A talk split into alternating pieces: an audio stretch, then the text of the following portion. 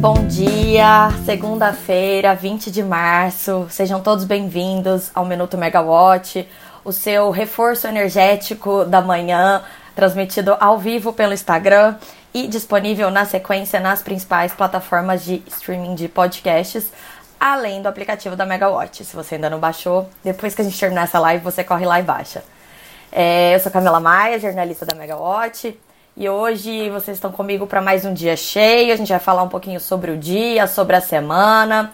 É, o governo Lula está prestes a completar 80 dias e a gente finalmente tem o número 2 do Ministério de Minas e Energia. A gente vai falar sobre a nomeação do Efraim Cruz, que foi antecipada né, pelo próprio ministro na semana passada.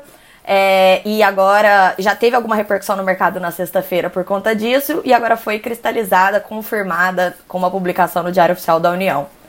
É, é difícil a gente não falar também sobre a crise financeira global que está oficialmente instaurada. É, os mercados financeiros globais amanheceram é, hoje aí no campo negativo depois que o maior banco da Suíça, o UBS, ele precisou comprar o segundo maior banco da Suíça, o Credit Suisse, por 3,2 bilhões de dólares. Tenho certeza que todo mundo já acompanhou essas notícias aí, mesmo no fim de semana, foi difícil fugir disso, né? Um acordo mediado pelo governo do país, que é símbolo do sistema bancário internacional, para conter essa crise global de confiança que, que, que ameaça se espalhar pelos mercados financeiros globais.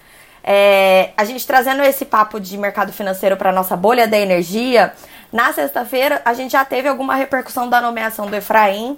Então, as ações de, de empresas de energia, principalmente de distribuição, caíram ali é, mais de 5% na sexta-feira.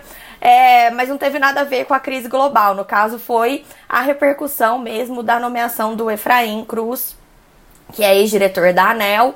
Já vinha sendo falado bastante sobre é, a possibilidade do nome dele no Ministério de Minas e Energia como número 2, secretário executivo, mas o Alexandre Silveira é, ele tava, testou uma outra opção antes, que foi o Bruno Eustáquio. O Bruno Eustáquio chegou até a despachar lá do Ministério, é, mas o nome dele foi vetado da, pela Casa Civil, então ele acabou não podendo ser confirmado no cargo. E aí o nome do Efraim, ele veio é, segundo as fontes que a gente conversa, encampado bastante ali pela, pela União Brasil, que é um partido que, que agora está conseguindo uma nova leva de cargos aí do que a gente chama de segundo escalão. Né? Ministros são o primeiro escalão, segundo escalão começa a vir aí é, esses cargos de número dois em ministério, presidentes de estatais e etc. E União Brasil está conseguindo emplacar bastante nome pela questão de que o PT precisa de apoio do partido para poder aprovar as pautas prioritárias no Congresso, como o novo arcabouço fiscal que a gente tanto espera que saia logo. Então, é, o nome dele foi confirmado na semana passada, só que acabou tendo um pouco de reação negativa no mercado é, principalmente das empresas que, que atuam em distribuição de energia, como a Equatorial, a Energisa e a CPFL. Elas tiveram queda de mais de 5%, mas os analistas, assim, eu conversei com alguns analistas e gestores que me explicaram o porquê dessa queda e falaram que, alguns falaram que acham que houve algum tipo de exagero nessa desconfiança do mercado. Inclusive, a gente teve manifestação de empresas concordando com isso e apoiando a nomeação do Efraim. É, o, Itaú, o Itaú BBA até publicou um relatório ontem à noite falando sobre esse movimento de queda das ações. E ali eles lembraram que o receio do mercado tem a ver com as incertezas em relação às condições de renovação das concessões de distribuidoras, das concessões de distribuição do Brasil nos próximos anos. É, são mais de 20 concessões que vencem nos próximos 20, nos próximos 10 anos. Só que a primeira delas já tem que, que é a ADP Espírito Santo, ela tem que ter as condições definidas no fim desse ano. E aí a expectativa é que esse bolo de distribuidoras que vão ter as concessões vencendo nos próximos anos sigam esse mesmo modelo que vai ser definido agora no caso da ADP Espírito Santo. Então, por isso, esse, esse, esse receio é reforçado. E na semana passada, na sexta-feira, teve uma reunião do CNPE, né, o Comitê Nacional de Monitoramento. Não, é, o CNPE de Política Energética, de, no Comitê Nacional de Política Energética. E o, depois do CNPE, o ministro falou ali com jornalistas, é, fez uma portaria, que é como a gente chama no, no jargão jornalístico, e o ministro ele falou rapidinho sobre a questão das distribuidoras. É, ele diz que, que existem distorções no segmento, que é necessário encontrar uma equação mais equilibrada e que as renovações das concessões elas são uma oportunidade para que esses ajustes sejam feitos. É, esses comentários eles foram muito vagos e aí o o Itaú BBA ele avalia que eles reforçaram as dúvidas dos investidores sobre quais vão ser os acontecimentos. Mas o banco apontou que acredita que os termos das renovações vão ser justos e vão ser definidos rapidamente, já que o caso da EDP Espírito Santo, né? Isso, Conselho Nacional de Política Energética. Obrigada, Nath. Me deu um branco, misturei com o CMSE, que teve semana passada também. É... Bom, a concessão da EDP Espírito Santo, ela vence em julho de 2025. E o contrato de concessão, ele diz que a empresa ela precisa confirmar a intenção de renovar ou não essa concessão até 18 meses antes disso, ou seja, janeiro de 2024, que tá logo ali. É, outro ponto que reforça a expectativa do Itaú que as regras sejam definidas logo é a questão da liquidez da Light, que ainda está muito delicada. E ela é outra das distribuidoras que vão ter a concessão renovada nos próximos anos. Então, é, isso aumenta uma pressão de curto prazo para que essas regras sejam definidas. É, eu conversei com gestores e analistas desde, desde que a nomeação do Efraim ficou mesmo é, confirmada, né? A gente já tinha falado sobre isso antes, mas é, como a gente disse aqui na sexta-feira, eu só acreditava quando saísse no Diário Oficial, porque tinha muita, muita, muito balão de ensaio ainda, né, saindo. E, e, esse receio do mercado, pelo que eu entendi, ele tá ligado a algumas posturas que o Efraim teve quando ele era diretor da ANEL. É, por exemplo, que me deram foi uma decisão monocrática que ele deu em relação a um assunto que já estava relativamente pacificado, que era o RBSE, aquela sigla, mais um dos palavrões do setor, né, para as indenizações que as transmissoras que renovaram as suas concessões é, dentro dos termos da lei 12783 famosa MP579 ali em 2012, elas tinham direito a essas indenizações, isso ficou em discussão por muitos anos, foi definido ali no finalzinho do governo Dilma, poucas semanas antes do impeachment. E aí, é, o Efraim ele deu uma decisão monocrática no ano passado, polêmica em relação a isso, que no fim caiu e não mudou nada. Outra questão que também aumenta o receio do mercado pelo que eu entendi, é a questão ali da discussão da conta Covid, que eu não lembrava, mas me lembraram que ele, no começo, ele foi contra a concessão do empréstimo para as distribuidoras, porque ele considerava que era risco do negócio. E aí, no fim, ele foi convencido pelos seus colegas na diretoria. Isso acontece muito na diretoria da ANEL. A gente que acompanha toda semana vê isso. Às vezes o diretor chega com uma ideia de que não, isso é risco do negócio, não adianta nada a gente interferir. Só que aí ele foi convencido que o, o, empréstimo ele era benéfico aos consumidores porque seria um recurso que as distribuidoras elas teriam que pegar no mercado caso não houvesse um empréstimo com juros subsidiado e os consumidores iam ter que pagar esses juros maior do mercado. Então, por isso que decidiu se fazer a, a conta Covid, né? Fazer o um empréstimo é, maior em nome de todas as distribuidoras, com a ANEL dando esse aval, e aí isso ajuda a reduzir os juros. E hoje a gente está pagando, inclusive, esse empréstimo já mas com esses juros que foram negociados em termos mais competitivos. É, oficialmente, as empresas de energia, até como é esperado, apoiaram o nome do Efraim. É, na sexta-feira à tarde, a CPFL e a Energisa fizeram, fizeram teleconferências para falar sobre os resultados de 2022. E o analista do sítio, o Antônio Junqueira, ele entrou nas duas calls e fez perguntas semelhantes aos executivos. Se, se eles viam algum sentido nesse movimento de queda de ações, porque ali naquela hora as ações estavam caindo bastante, né, das duas empresas, por conta do Efraim, próprio Antônio Juqueira falou que achava que era um exagero, mas queria saber a percepção dos executivos. E nas duas teleconferências, as empresas defenderam é, o nome dele, é, destacaram que, que ele tem um papel muito técnico, que ele foi uma escolha boa para o setor.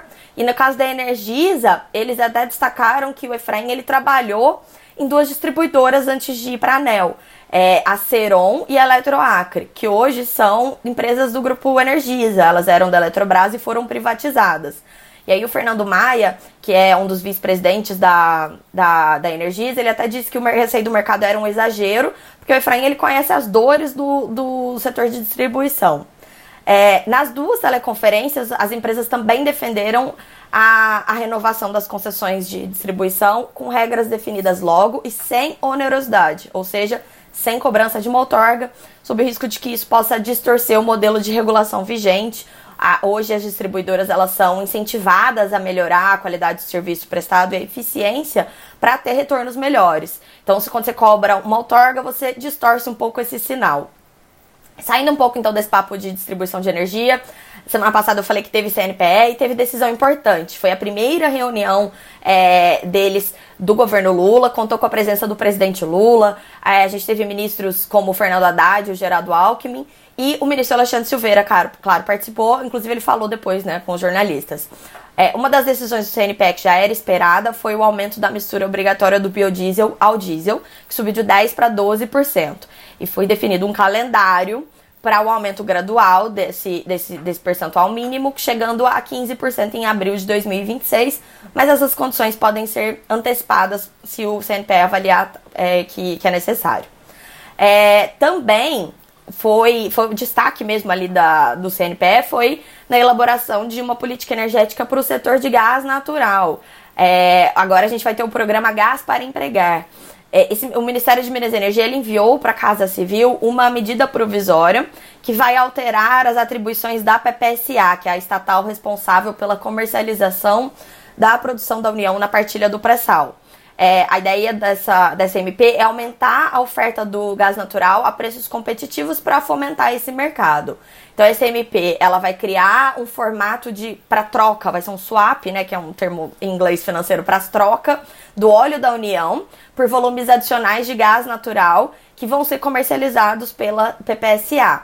É, essas medidas são alguns passos do, do iniciais ali do gás para empregar que tem na agenda é, incentivar o acesso ao mercado do mercado industrial ao gás natural, a construção de nova infraestrutura para o escoamento do gás e a redução da reinjeção do gás natural nos campos offshore de produção. Hoje, como a gente não tem infraestrutura para levar esse gás para onde ele seria consumido, a, as petroleiras acabam tendo que reinjetar ele nos próprios campos. Isso é custoso e assim, é uma medida que, quando a gente para para pensar, não faz muito sentido, né? Se você poderia vender. O problema é como viabilizar essa infraestrutura de escoamento de gás. A gente já teve essa discussão é, dezenas de vezes aqui.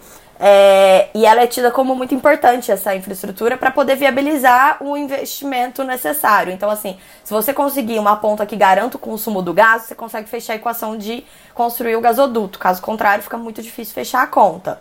É, um, dos, um resultado do governo Jair Bolsonaro, que foi muito atacado pelo governo Lula durante ali a de, a fase de transição foi justamente essa tentativa de usar termoelétricas como âncoras, termoelétricas regionais que seriam instaladas em regiões distantes dos pontos de conexão de gasodutos do Brasil para justificar a construção de novos gasodutos. Só que isso é visto como um subsídio pela conta de luz, reforçando o aumento da conta de luz que é paga pelos consumidores brasileiros, né?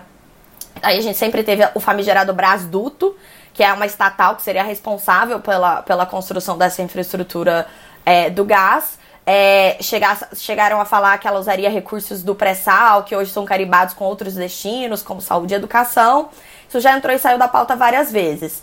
É, e a expectativa do mercado é que esse novo programa da PPSA ele seja uma nova forma de viabilizar o setor, é, onerando menos os consumidores, mas a gente ainda não tem detalhe nenhum para saber disso. Agora, uma coisa que, assim, eu ouvi muito nessas conversas que, que eu tive sobre a nomeação do secretário executivo é que o nome do Efraim Cruz, ele acende uma luz nesse caminho do gás. Porque é, muitas fontes afirmam que ele é um nome que é indicado pela União Brasil e muito apoiado pelo segmento de gás. É, o que fica em dúvida é como que isso vai ser viabilizado, já que, por exemplo, o, o modelo do Brasduto que foi discutido ano passado foi criticado pelo governo de transição, então ficaria um pouco incoerente voltar nisso. Também a questão da, dos leilões de termoelétricas inflexíveis, os jabutis da Eletrobras, né? É, vão ser mantidos como foram elaborados. Também houve bastante. O, o governo de transição bateu muito nesse assunto, né? Chamou de heranças ruins o governo Bolsonaro. Então a gente não sabe exatamente como que, que isso vai se dar como que vai ser a condução dessa questão para Alexandre Silveira. Novamente, eu falei demais, eu sempre falo muito aqui, né, gente? Vamos para nossa agenda da semana, então, que ela tá muito quente. É, a gente tem agenda quente no mercado financeiro e no mercado de energia. E aí, amanhã a gente tem reunião ordinária da diretoria da ANEL, né? Temos destaques ali, revisão tarifária periódica da RGE Sul Distribuidora. E também a gente vai ter abertura de consulta pública para discutir a, a, o reajuste da RAP, a receita anual permitida, das transmissoras, com data ali em julho de 2023. No mercado financeiro, destaque, que que com certeza vai repercutir no mercado de energia, é a super quarta, que é o dia na quarta-feira a gente vai ter é, o Banco Central dos Estados Unidos, o Federal Reserve, ele vai reunir para tratar da taxa de juros do país. E no Brasil, a gente também vai ter reunião do Copom, que é o Comitê de Política Monetária do Banco Central, que vai, vai tratar também da, da questão da taxa de juros do Brasil, a Selic. E também na quarta-feira, existe uma expectativa de que o, a equipe econômica do governo ela apresente um novo arcabouço fiscal antes da reunião do Copom, para o Copom poder usar, inclusive, isso como é, é, usar essas premissas né, na sua decisão. É, a Super Quarta também tem seus acontecimentos na Megawatt. A gente tem um evento adicional, que é um debate que eu vou ter oportunidade de mediar às 11 horas, ali no dia 22, sobre como o mercado de energia ele se encontra no centro do debate econômico do país e do mundo. E, e aí esse webinário ele é mais um aquecimento para o Fórum, de, de Fórum Brasileiro de Líderes em Energia, que acontece em abril. É, todas as informações você encontra no site da Megawatt e também no nosso Instagram, nas nossas principais, nas nossas redes sociais em geral, né? Mas esse evento de quarta-feira, esse aquecimento, a gente já fez um em fevereiro, agora vamos ter outro. Eu vou conversar com a Elbe Ganon, que é presidente da Beólica, com a Agnes da Costa, que é diretora da ANEL, e com a Paula Dalbelo, que é Country Manager da EDP Renováveis no Brasil. Então vai ser bem legal, não percam. E a gente também tem os balanços da semana. Dia 21 é, publicam os resultados a Copel e a Vibra. No dia 22, a Petro Recôncavo. No dia 23 é a Eneva. E no dia 24 de março vai ser a Semig. Então vocês fiquem de olho na Megawatt para mais informações. E até amanhã, pessoal. Uma ótima semana a todos. Tchau, tchau.